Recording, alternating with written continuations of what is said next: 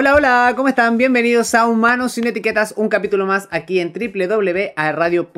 Felices y contentos estamos una semana más junto a ustedes para entregarles buena información, eh, entretención, buena música, buena compañía y tremendos invitados en nuestro programa, siempre junto a mi querida amiga Romy Ferrari. ¿Cómo estás, Romy? Hola, Nilson, ¿cómo estáis? Bien, ¿y tú? ¿Cómo va la semana? Súper bien aquí, una semana dura, pero como siempre se logra con el ánimo y el power y todo. Y Sí. también escuchando los programas, pues han estado Sí, súper pues. buenos. Vamos que se puede. Oye, además que ustedes nos pueden escuchar en www.radio.cl o bien en Spotify. Buscan ahí Humanos eh, sin etiquetas y pueden revisar los capítulos anteriores. Estamos muy contentos porque hemos tenido interesantes invitados semana a semana en esta temporada 2021. A pesar de que, no sé, hay cuarentena o tenemos pases de movilidad, etcétera, no importa. Siempre está el, entre- el entretenimiento a través de esta vía, eh, de forma online, por supuesto, entregándoles buena compañía, buena información e interesantes invitados. Y hoy día no es la excepción, querida Romy. Así es, porque hoy día tenemos una invitada súper especial. Les cuento, es cantante, compositora y productora chilena. Es una joven de 23 años, así que nos acompaña en esta entrevista la grandiosa Gigi. Un aplauso para ella. Muchas gracias. ¿Cómo estás? ¿Cómo estáis? Muy bien. ¿Y ustedes? Súper bien, contento de que hayas aceptado la invitación a nuestro programa y hoy día vamos a hablar de todo y de lo prohibido también. Me parece vamos a hablar de todo este programa y sobre todo a esta hora porque ya en- en- a esta hora de la tarde, noche, la gente llega un poquito más relajada a la casa y nos puede escuchar, por supuesto. Y principalmente los jóvenes que van a ver en ti seguramente el reflejo de grandes ambiciones en la música. Vamos a, a investigar cómo, cómo comenzó el gusto por la música y también eh, en qué estás actualmente, por supuesto. Y además que es local, ¿o no, Romy? Sí, una cantante penquista. Todo el rato, todo el Oye, rato. Guigil, ¿podría contarnos un poco de cómo empezó este trabajo en la música, esta pasión por ella? ¿Qué te motivó? Bueno, de hecho, acá Nilsson conoce un poquito de mis inicios. Eh, yo partí cantando covers, cantando covers, eh, presentándome en festivales, yendo a casting. Y eh, bueno, como lo clásico que siento yo que cuando uno como se interesa mucho en la música lo hace. Em, como yo siempre lo tomé como una forma de, que me, me dejaran de dar miedo los escenarios. Siempre lo, era con esa mirada. Y desde que partí con la guitarra, o sea, tocar guitarra, empecé a componer al tiro. Entonces fue algo súper orgánico y de eso después fue mi banda, que era como de pop rock fusión, Madele en ese tiempo. Eh, logramos grabar un disco y posterior a esto eh, ya formé mi proyecto solista como con mi música propia. Así que ese igual fue un, un recorrido. Oye, qué importante lo que Sí. estás diciendo, Gil, porque de, de alguna forma hay muchas personas hoy día que están en su casa y que les encantaría cantar o tienen sus composiciones y, lo- y la primera barrera con la que se encuentran muchas veces es la timidez frente a, a- o romper este miedo de enfrentarse al escenario, de mostrar mi música o de alguna forma de exponerse, ¿no? Al público para bien o para mal, porque en el fondo uno no puede ser monita de oro y caerle bien a todo el mundo, o de repente alguien te va a decir que le gusta o no le gusta tu música, entonces igual es, es como una barrera. Pero una vez traspasado esa barrera, ¿cómo fue ese camino al principio? Eh, no sé, cuéntanos alguna anécdota de las primeras experiencias, ¿estabas nerviosa por tocar en vivo? ¿O, o, o hacía alguna cábala, algún ritual antes? Porque me imagino que uno siempre siente nervio, incluso nosotros cuando hacemos los programas semana a semana, independiente que tenemos que grabar con invitados que, que, que alguna, que algunos conocemos u otra forma, siempre está el nerviosito de, de- el nerviosismo de lo que puede pasar, ¿no? Bueno, quería como rescatar algo de lo que dijiste, que es como súper importante igual, como el hecho de eh, la prueba y el error, y entre todos los comentarios que aparecen entre medio, eh, igual hubieron comentarios que me hicieron como formarme y crecer. Como por ejemplo, muchas personas me dijeron así como, no, es que encuentro tu sello porque siento que te parece mucho a tal artista o a tal artista. Mm. Que al final como que igual uno se va aburriendo de las comparaciones, así que igual de cierta manera como este tipo de comentarios igual hacen a que nosotros crezcamos. Y eh, con respecto a lo que dices tú, hasta el día de hoy me sigue dando muchos nervios, así como subirme a un escenario, a cualquier tipo de escenario. De hecho, cuando no tengo como esa, siento que es como una especie de crisis de nervios muy, pero eh, dura muy poco. Me subo al escenario y se pasa. Pero es como, no, me quiero bajar, no quiero subirme. ¿Qué pasa si mejor me voy? Eh, mejor- no sé, llamo a otra persona para que, me, para que se suba al escenario. Pero después ya estando arriba es como, ya, estoy acá. Las primeras canciones ahí como un poquito difícil, pero ya después me voy soltando y como que, sobre todo cuando voy viendo la interacción de, de la gente, em, como que es mucho más cómodo, es mucho más cómodo como sentir que las otras personas, eh, quienes me están escuchando, también sienten algunas de mis canciones y ahí es como ya estoy pagada. Oye, Gigil, y hablando de esto de cuando hacía los conciertos y todo, ¿cómo ha sido para, ti ahora el tema de la pandemia? Ya dejar de hacer conciertos presenciales, igual y todo eso, ya se. como que esa conexión que tú tienes con el público ya básicamente no es tan, tan tangible, ¿cachai? ¿Cómo ha sido ese proceso para ti?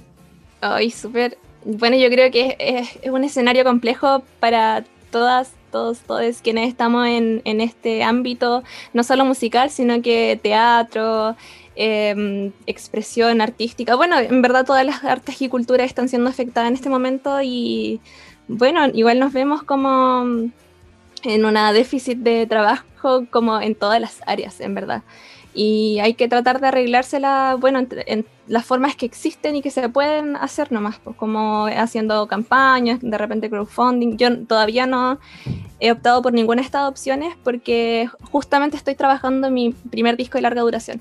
Entonces, por lo mismo, ya había contemplado, bueno, obviamente no tanto tiempo como lo que duraba la pandemia, pero ya tenía contemplado de antes como guardarme un poquito. Y hace poco, hace, no recuerdo bien la fecha, pero a inicio de mes em, fui a tocar en vivo a la esquina rosada y fue como, qué rico, porque esto hace cuánto, hace dos años más o menos, porque primero el estallido social y después el tema de la crisis sanitaria, así que no, fue súper rico volver a tocar y quizás cuando se vuelva a repetir.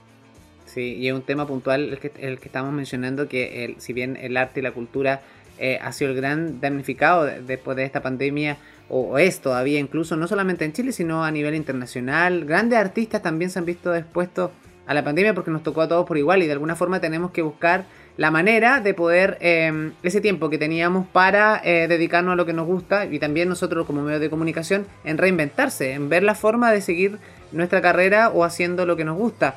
Y por eso que, lo que dices tú, de que si, bien tenías predestinado ese tiempo para poder dedicarte a, la música, a tu, trabajo de larga duración, ¿cómo ha sido ese proceso también? ¿Ha cambiado, no sé, las canciones ya las tenías escritas de antes o con la pandemia hubo alguna intervención? ¿Se te ocurrió poner algo más? ¿O nacieron nuevas canciones a raíz de, de todo lo que estamos viviendo también? Bueno, eh, bueno este proceso parte porque eh, me adjudiqué un fondart entonces, eh, la, cantidad de canciones estaba como delimitada con tiempo de anticipación. Y obviamente uno como que tiene que ya saber más o menos qué canciones va a meter antes de postular el proyecto, según yo. Em, entonces, sí son canciones que venían de antes, pero yo creo que igual una tercera parte más o menos son canciones que han sido así muy modificadas o creadas para este efecto. Y claro, en pandemia obviamente al principio fue como ya bacán, así como que justo coincidió, coincidió con mi encierro, pero uno nunca se imaginaba un encierro total. O sea, igual fui exagerada al principio, así como que estábamos en transición y yo no salía nada, estaba en cuarentena ya.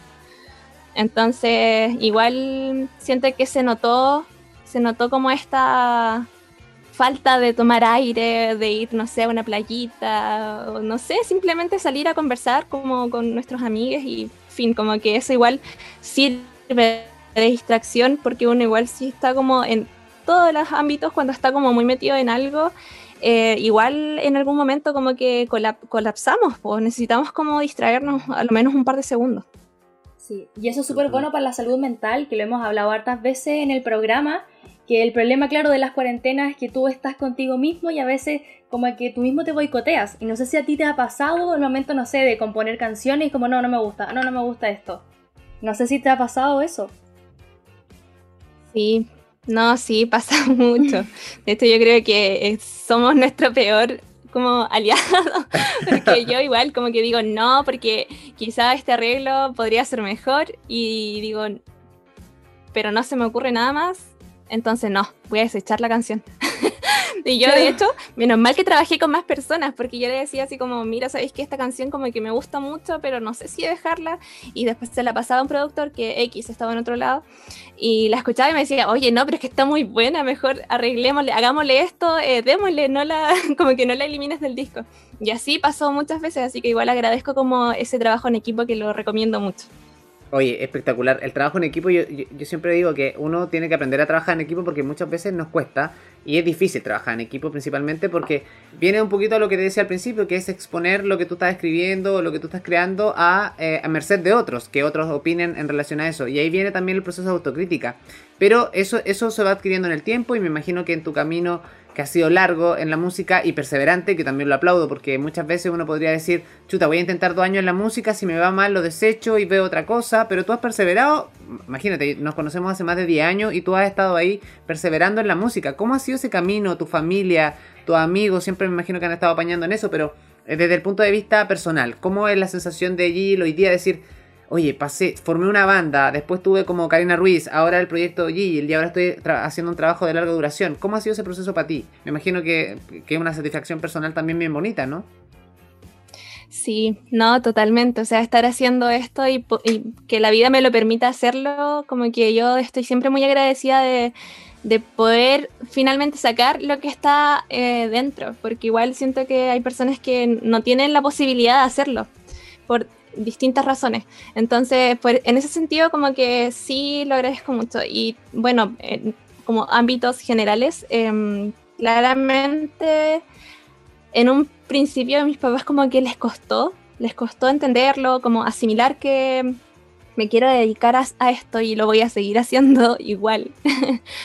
Así que, mm, bueno, como les digo, les costó en un momento, pero después cuando ya les dije, se los dije claro, y como que en verdad igual iba a seguir haciendo como, eh, convalidándolo con, con, mi carrera, porque hubo un cambio de carrera, una toma de años, hubieron muchas cosas entre medio que obviamente ellos igual le afectaron, em, pero lo terminaron aceptando.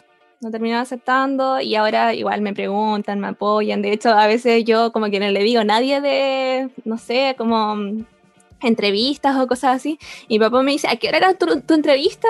O me dice, oye, estuvo buena tu presentación. Y yo como, ni idea que sabían, porque yo a veces como por redes sociales nomás fui y ellos se enteran igual. Así que cambió así como toda la vuelta. Sí, pues oye, qué bueno que te apoyen porque hay muchos artistas que en general no son muy apoyados por su círculo, por su familia y eso debe hacer que sea mucho más difícil. Pues. Entonces, ¿tú qué consejo le darías o mensaje a las personas que como que no dan ese salto o, se arriesgan a seguir su pasión? ¿Qué consejo les darías tú? Que hagan lo que aman porque lo van a terminar haciendo igual. Interesante. Siempre uno, se la, siempre uno se la arregla para terminar haciendo lo que a uno le gusta. Es súper importante lo que tú estás mencionando, Jill, porque una, tú estás diciendo que convenciendo a tus papás a lo largo del tiempo, que al principio no lo entendían, pero luego lo terminan entendiendo también, Em, porque, claro, la sociedad nos impone tantas cosas en el fondo que tenemos que estudiar una carrera determinada en la universidad, que nos va, nos va a, generar recursos para poder subsistir en el tiempo. Pero no porque estudie, yo siempre lo digo, no porque estudie leyes o porque estudie medicina o porque estudie una carrera eh, que, socialmente se ve bien, te garantiza el éxito en tu carrera. Eh, muchas veces la gente estudia, no sé, medicina y resulta que pintando es un máster y se transforman en genios de la pintura. Entonces, uno también tiene que ir potenciando esa habilidad y principalmente cuando uno es chico, eh, ir viendo más o menos cuáles son las habilidades que tienen nuestros cercanos. Uno lo, puede hacer con los primos, con los hermanos chicos, viendo las habilidades que tienen y las potenciando y eso también se agradece. Y claro, es complicado para los papás muchas veces cuando uno toma la decisión de no hacer lo que ellos creen que uno debiera hacer. Y, porque uno siempre dice, oye, esta persona tiene como carita de... Eh, podría ser buena odontóloga, podría ser buena enfermera, podría ser buen médico, pero finalmente no es lo que a uno le gusta. Entonces ahí empieza este gallito y esta pelea interna. Oye, te voy a interrumpir porque hoy, como tenemos esta gran entrevistada, vamos a hacer un especial de música de Gigi, que lo encuentro estupendo, de verdad. Muy bien, Así que vamos a ir con la canción Besos que asfixian. Vamos a escucharla, no se, no se vayan.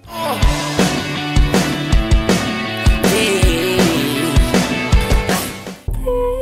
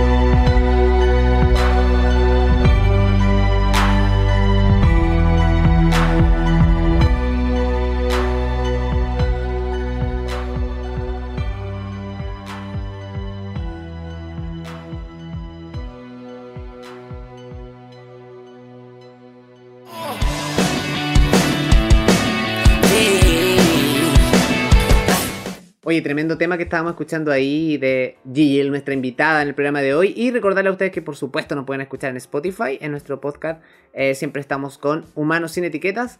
Y eh, no solamente la invitada de hoy día, sino también los programas de eh, anteriores para que ustedes lo disfruten y los puedan volver a escuchar cuando quieran y donde quieran, por supuesto. Romy. Yo quiero saludar a, al auspiciador que tenemos en AE Radio y especialmente en Humanos sin Etiquetas. Les voy a contar quién es porque Pedidos Ya se encarga de hacernos la vida más fácil. Pedidos Ya es la aplicación de delivery más importante de Chile. Ya no es necesario salir de tu casa para tener todo lo que quieras en farmacias, botillerías, supermercados, comida rápida y mucho más. Así que vayan a descargar la aplicación desde Play Store o App Store. Pedidos Ya, felicidad instantánea. Así que todo ya a descargar Ya. la aplicación. Sí, yo la tengo instalada porque siempre después del programa eh, me meto ahí y al otro día pido algo, ¿cachai? Siempre. Mira, mar- maravilloso. Lo que sea. Y no solamente, hay no solamente puedes pedir comida para chanchear, porque también hay comida sana, equipo. Así que Así es. ya lo sabes, pueden pedir cualquier cosa a través de pedidos ya. Oye, em, que- quería hacerte una siguiente pregunta, porque me interesa saber también el equipo que trabaja contigo, porque me imagino que tú estás destinada como solista, pero siempre hay un equipo que te respalda. Y cuéntame un poquito quiénes son los integrantes de ese equipo em, y con quién estás trabajando actualmente. Mm, Sí, bueno, tengo un equipo implícito que son las personas que están como involucradas en mi proceso de producción y grabación de las canciones, que es Iván Contreras y eh, William Martínez, y quienes me acompañan en los escenarios siempre que se puede, obviamente. Eh, Ale Aguayo, bueno, también me acompañan, todos me acompañan en el proceso de, de creación, así que eso igual es importante rescatarlo. Y eh, Mario Lucero, bajista. Oye, qué bacán. Yo, a mí me interesa saber algo porque tú eres parte del grupo poderoso de mujeres que son talentosas en, aparte como famosas del cuadro penquista. ¿Qué, qué, qué- es para ti compartir como ese círculo de mujeres talentosas, penquistas, música donde está la análoga, la Fernanda Leiva y entre, entre otras también cantantes? Es bonito, o sea, como lo que se ha formado este último, este último tiempo ha sido muy lindo, como muy sororo, un espacio obviamente eh, de confianza entre nosotras y cada vez que nos vemos y cada vez que podemos eh, colaboramos. Así que es súper bonito que se haya formado esto y que se- no se formó hace mucho. Así que se agradece igual como que se generen estas redes. Sí, pues especialmente cuando las mujeres a veces somos como bien boicoteadas por el género O no sé, porque igual a veces cuesta un poco más. Porque no sé, sol- ah, no sé, la cara bonita. Y, y ven solamente eso cuando es, es mucho más, po. Y que ustedes sean más encima de Concepción y cantantes, compositoras, es súper bacán también. Así que de verdad te felicito en ese. De sentido. hecho, Sí, de hecho, como aportando lo que dices tú, es como súper interesante porque eso se sigue dando hasta el día de hoy como de manera implícita o ya directa. Em, esto de, de hacernos como competir entre nosotras es como algo súper común. Pero al final nosotras igual estamos conscientes de eso y por lo mismo se, se ha generado como tan fuerte este lazo entre todas. Y mm, es lindo porque igual salen como cosas entre como trabajos, eh, colaboraciones y de a poco van saliendo como más cosas en conjunto. Sí, además que son. eh, eh, es, siento que la música hoy día ha dado como un giro también a los feats entre mujeres eh, y la industria ya está palpando los buenos resultados que eso también ha generado. Creo que el movimiento feminista y todos los cambios a nivel eh, mundial que se han dado en ese aspecto, de- en, en el aspecto igualitario, también han contribuido a eso, a que eh, incluso la música se haya reinventado. El hecho de hacer las colaboraciones, si Jill tuviera que soñar un poquito, ¿con, quién, eh, con, quién ¿con qué artista internacional le gustaría hacer una colaboración? Internacional, mm, Mala Rodríguez podría ser, me encanta. O no sé, me gustan todas. No Me gusta escoger. Jimena Sariñana igual. Sí, no, pero de Muy verdad como que admiro muchas. Sí. Sería muy difícil escoger, pero ellas dos como que están ahí. Oye, y una consulta como a las personas que igual no sé que les cuesta componer, porque tú eres compositora también. Aparte del equipo que tienes, tú compones tus canciones. Eh, ¿Cómo es ese proceso? ¿Te basas en experiencias o no sé, historias de otras personas? Tú dices, ay, esto es bueno. ¿Cómo es ese proceso? Eh, varía, varía dependiendo de la canción, pero sí pasa, bueno, la mayor parte de las canciones son experiencias mías o sentimientos, emociones mías, que usualmente llegan y salen, pero también me he preocupado, por ejemplo, de expresar algunas cosas que yo quiero abordar, pero no necesariamente me tocan a mí como de manera directa. Por ejemplo, de hecho, este programa se parece mucho como a una temática que toco ahí en, en una de las canciones que se viene pronto, eh, está dentro del disco y que habla justamente como de una crítica a las etiquetas que nos ponemos como entre todos por cosas de las Mm. cuestiones de la sociedad, en verdad. Es como el, el cuestionarnos cómo, cómo nos vestimos, cómo nos expresamos, etc. Y, y me, me preocupé como de conversarlo con personas que hubiesen vivido una transición. Entonces ahí pude ver como más de cerca el tema como que les llega a ellos directamente. Entonces eh, me preocupé mucho como de ser cuidadosa con la letra, después se las mostré y fue como aprobada, así que eh, eso. Pero la mayor parte de las canciones sí son vivencias propias.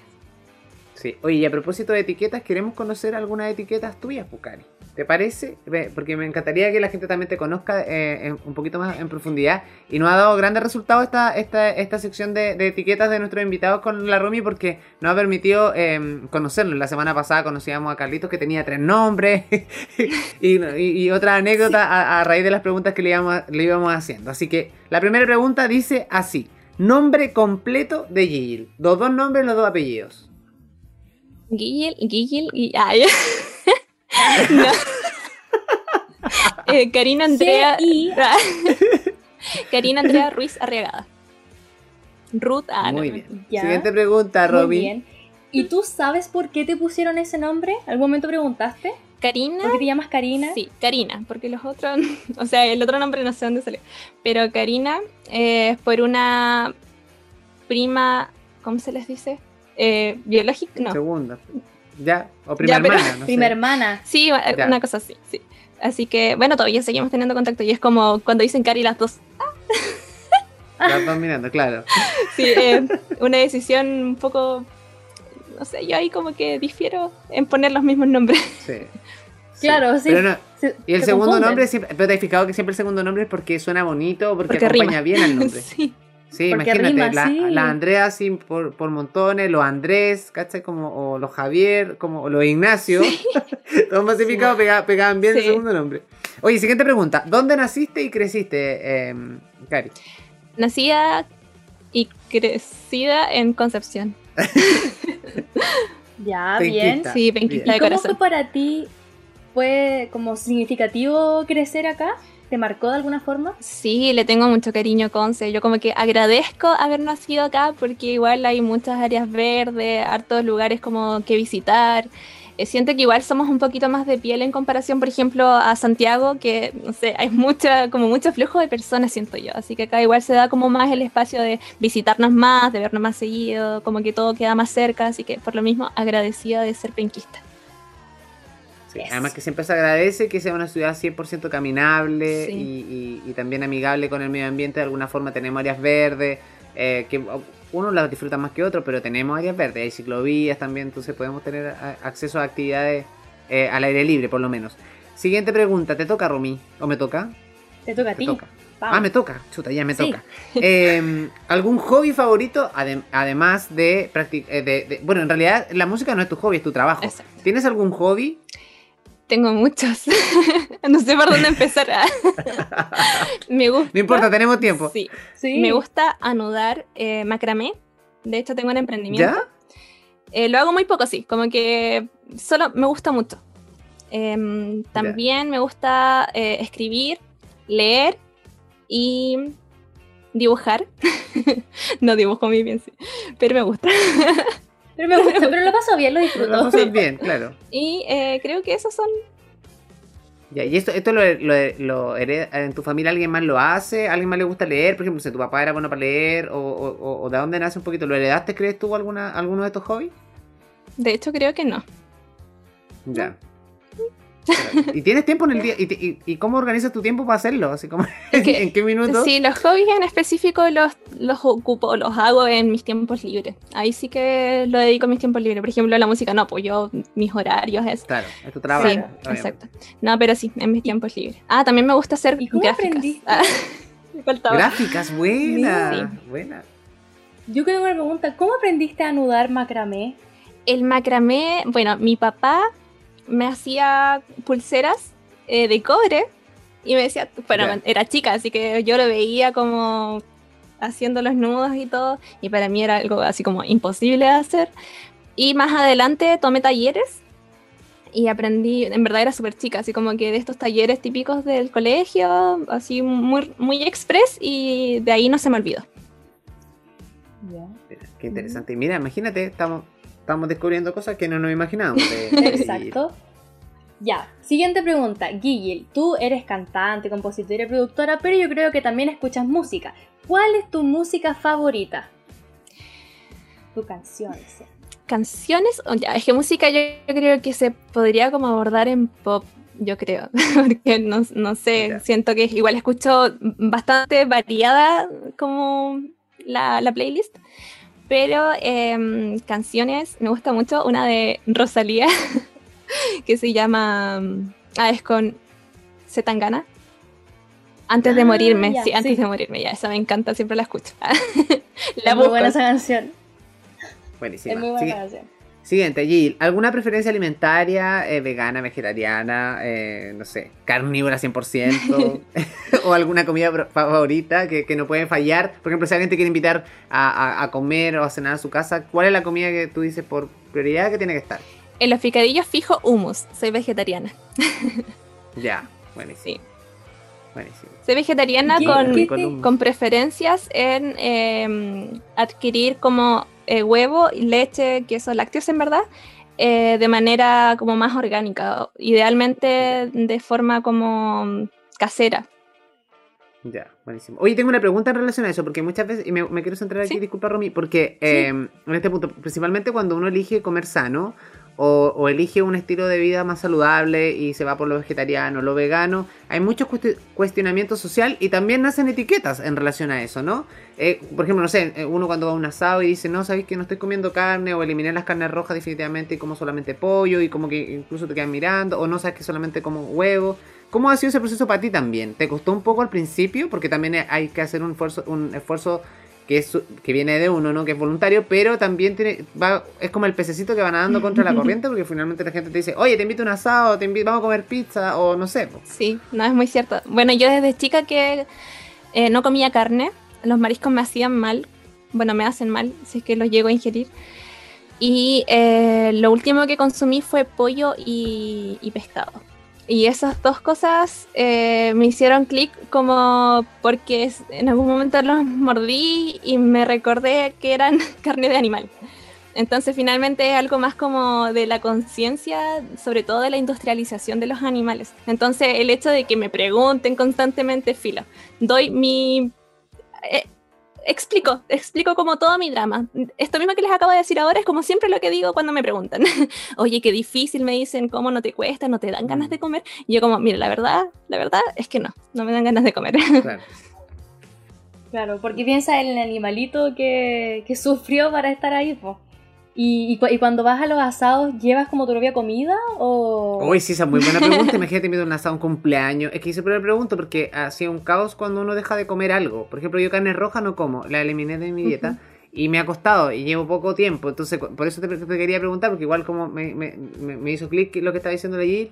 Porque, mm, claro, muchas veces la gente, pero ¿cómo no va a comer un pedacito de carne? Y como que, de hecho, me lo, el otro día me lo echaron en el plato. ¿Cachai? Así como que me echaron el pedazo de carne y yo como, no estoy No, comiendo pues eso carne. está Y- mal. Si alguien lo no dejé. quiere algo, listo, no. Pero era, era casa de mi familia, era en la casa de mi familia, entonces como que, chuta, y de repente, no sé, estaba mi papá y me estaba pasando el pedazo de carne y yo como, ya, me lo tendré que comer o no, y yo igual lo dejé. Pero igual es incómodo, Sí, entonces sí. uno tiene que ir, pero, pero buscando las palabras o la forma de explicarle a la gente, entonces también es un... Sí, Es que hacerle un clic sí, también. de hecho es como que si vas como por primera vez a un lugar y no saben que eres vegetariana y como que chuta, y yo cociné todo con carne y al final termina siendo un problema. po. Entonces la Sí, idea, po. o sea, mi Sí. intención siempre es como tratar de, si es una casa nueva o un lugar nuevo, tratar de avisar porque yo sé que puedo llegar así como caer mal igual porque a veces las personas como que obviamente no te cocinan con tanto cariño y no lo hacen Claro. con esa intención tampoco, po. entonces, ¿no? Asegurarme. legumbres, por favor. Un plato de porotos con rienda y yo feliz. No, y la gente Sí, piensa- igual- La gente piensa No, que no, disculpa. la, la gente piensa que no, no tenemos nada que comer, que no alimentamos de lechuga, pero en verdad hay muchas opciones. Es mentira, es mentira. Sí, pues eso piensa la gente. De hecho, Sí. oye, que estás flaco, pero es que donde, está, donde no comes carne estás súper flaco. Deberías comer. Y eso que de a poco, eso iba, que de a poco ahora se está creando como más esta cultura de ya tener como opciones que sean como vegetarianas o veganas, que es como el hummus o la, estas mayonesas como que son veganas y todas esas cosas.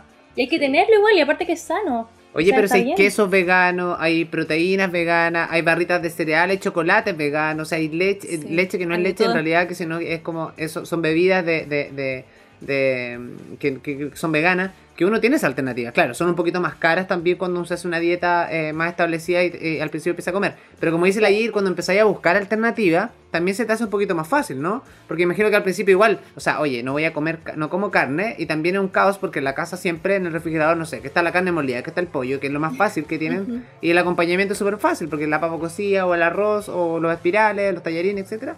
Y cuando uno dice, no, sabes que no voy a comer nada aquí, ¿cómo hago para, para, para tener la proteína? Porque uno dice, oye, pero este plato no tiene proteína y le voy a echar huevo, y si hue- huevo a lo mejor tampoco comes. Entonces, igual hay, hay opciones también, alternativas, ¿no? Sí, Pero tú te, te investigaste también, Gigi, ¿o no? Te- te- cuando tomaste esta determinación, bu- ¿empezaste a investigar también, a informarte un poco para saber qué podías comer o qué alternativas podías preparar en tu casa, ponte tú? en su momento, bueno, cuando hice el cambio en verdad de dejar el, el pescado y el, y el pollo, que fue como lo único que dejé porque la carne no la venía comiendo. Em, sí, seguía como Instagrams de gente que cocinaba como de mayormente vegetariana, porque igual tenían como distintas opciones, pero seguía uno en específico que subía muchas recetas vegetarianas. Y al final como que ya hay, hay muchas cosas, decía yo. Y me, me empecé a cocinar yo misma. Yo creo que esa fue como una de esas que... Porque antes me cocinaba mi mamá siempre. Y esa fue una de las cosas que me permitió también hacer el cambio como más drástico. drástico. Y de hecho se tiene la etiqueta, hablando de humanos sin etiquetas, de que la comida vegana o vegetariana es mala. Y es como, no, es que no tiene esto, no tiene esto. Y es una tontera porque al final, al- de hecho, yo tengo una amiga que cocina cosas así y de repente las manda y dice, ya coman nomás y uno comen, ya, eso era vegano, para que nadie alegue. Y es como, oye, esto va muy rico y nadie alega nada y todos comieron vegano. Listo. Exacto. Y una técnica súper buena. Sí. Buenísima. ¿Ya te- ¿Has convencido a, algo, a alguien, Gigi, de, de, de tu estilo de vida más saludable? De que alguien te dice, sabes que hoy ayer me estuvo contando que rica la comida, eh, yo también voy a hacer así, porque siempre uno copia, ¿eh, ¿cachai? Sí. o tiende a invitar así a los amigos, oye, este está haciendo una dieta vegana, la voy a hacer. ¿Te ha pasado así como que alguien te haya seguido tus pasos te- o de repente te hayan preguntado así como cómo vais con tu dieta o con tu estilo de vida más saludable? Eh, es, es que la verdad es que no, es como más que nada que me aceptan nomás, pues, porque al final Mm. no es algo así como transitorio, sino que Claro. para mí es una decisión ya tomada. Entonces llevo varios, llevo más de tres años haciéndolo. Entonces mi idea es que en algún momento quizás hacer el paso va a influir claramente en dar más explicaciones, pero sí, sí he logrado que eh, mi familia también de repente acepte la comida que yo cocino. Mi familia, mi pueblo y amigos, como que los prueban y, y les gusta. Qué bueno. Oye, qué buen tema has tocado ahí, el pololo, porque ahora vamos a hablar de las relaciones. Oye, porque no puede haber un artista, No, no puede, haber un decirlo. ar- no puede haber un artista sin que tenga ahí un partner al lado, un pololo, una pareja que lo apañe. Cuéntame un poco también, Gil, eh, qué importancia ha tenido eso, eh, una relación amorosa, eh, que me imagino que también es inspiración o, admira tu música, o cómo ha sido ese proceso en lo que vamos a cantar. No te estamos pidiendo que cuentes intimidades, pero solamente en, el apaño, en el aguante ahí de, nuestro estimado. Bueno, me acompaña en todo, así como que de verdad él, él igual es músico, entonces nos, acompañamos bastante. Es mi compañero, literalmente es mi compañero, así que no es como, no sé, siento que no puedo rescatar nada negativo en, en este momento de él, así que eh, agradecida, si es que está viendo esta entrevista, le mando un besito. Ah.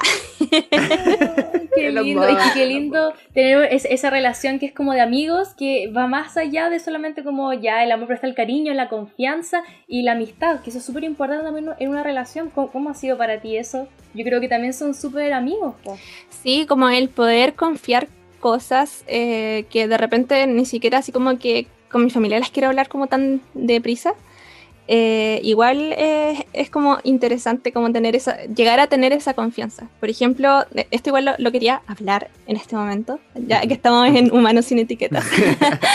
Muy bien. Eh, hace, creo que el año antepasado eh, vino Barbacios, un artista de Santiago, del movimiento LGBTIQ+, y estuvimos conversando como acerca de, de las preferencias, como de nuestros gustos, etcétera, y en esa conversación como tan, porque fue súper profunda, eh, me di cuenta que eh, yo no soy heterosexual, soy pansexual.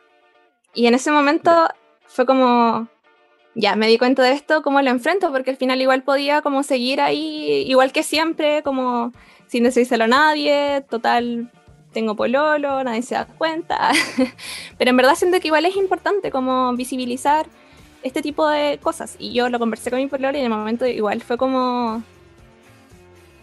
Ah, qué difícil describir este momento. Pero- El momento. pero fue, fue, una, fue difícil conversarlo.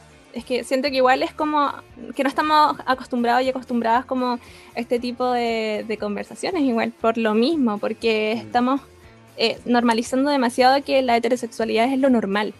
Y al final siento que no, no es lo normal. O sea, finalmente eh, amar es amar y fin. Como que somos personas y hay que ver a las personas por cómo son, por su concepto, por cómo piensan, por cómo se expresan, etc. Sí. Lo normal es el amor, es el cariño que uno tiene a la persona, sea quien sea, género que sea, de la comunidad que sea. Eso, y eso es lo importante, tener el amor, la confianza y, y esa unión al final. Exacto. Sí, Y qué importante que es lo que estás diciendo y te agradecemos la, la, la, la sinceridad también por comentarlo Sí. con nosotros y, en- y particularmente en este programa que precisamente lo que queremos rescatar es eso, ¿no? De que dejemos esta sociedad de, de estigmatizarnos, de ponernos etiquetas. Eh, muchas veces incluso nos cuesta tanto decir eh, eh, te quiero, te amo, o sea, de repente no sé cuando le decimos a un amigo te amo, y como que el resto te queda mirando Sí. raro, y día es mucho más permisivo, pero antes decirle te amo a un amigo era como, oye, pero le estás diciendo a tu amigo que lo amáis, ¿qué onda? ¿Qué te pasa? Eh, y eso también habla de, de- de- de un cambio mental que esta generación puntualmente, tu generación, eh, ha logrado que nuestras generaciones, que son un poquito más antiguas, la mía, por lo menos que viene de los 80, 90, podemos tener ese cambio eh, mental y dar ese paso también para entender a, nue- a las nuevas generaciones. Y hoy día me, me- me encanta ver ese- esa diversidad que, que hay en el mundo también, ¿no? De, de- de opiniones, de sentarse lo que dices tú, de, de que un amigo venga y, y te siente a, a hablar de los temas eh, tan profundo como es la identidad de, de- de un ser humano, que es un tema profundo que ni siquiera uno habla muchas veces con la familia o con los más cercanos, y, entablarlo con las amistades para intercambiar este tipo de relaciones es súper interesante y me gusta que se dé. Yo creo que y las instancias cuando están eh, hoy día los medios de comunicación para hablarlos también es una forma de que las personas un poquito más adultas, o nuestros papás, nuestros abuelos, o, o- o las generaciones que vienen tras nosotros, las más chicas, también vayan creciendo en este camino que de alguna forma se va abriendo a miles y millones de posibilidades para que sean felices eh, con quien quieran serlo. Entonces creo que Así también es. eso es aplaudible. Sí. Oye, está súper interesante la conversación. De verdad, como dijo Nilsson, gracias por compartir esto. Pero nos vamos a ir a una pausa. Obvio con el tema de Qué lindo este invitada. Sí, Qué, buen- mi alma qué bonito nombre más encima. Así Sí. es, vamos a escucharla. Plateada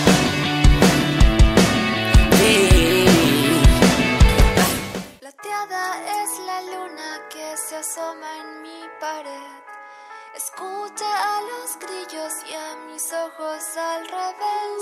Se rompen las olas y el mar se detiene. Mis pies están libres, pero nadie lo entiende. Que al llegar la noche mi cuerpo es otra piel.